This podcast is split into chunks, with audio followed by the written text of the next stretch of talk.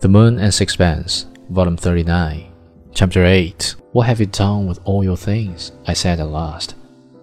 I got a Jew in, and he gave me a round sum for the lot. I'm taking my pictures home with me.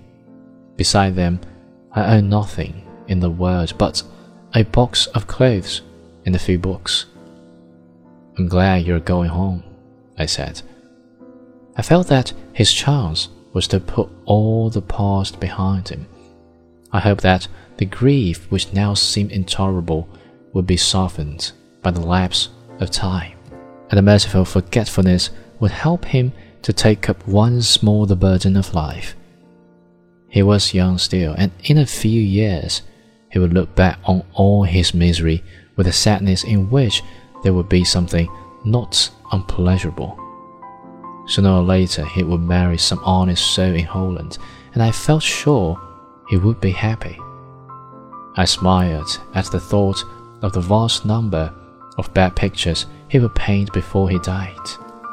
Next day, I saw him off for Amsterdam.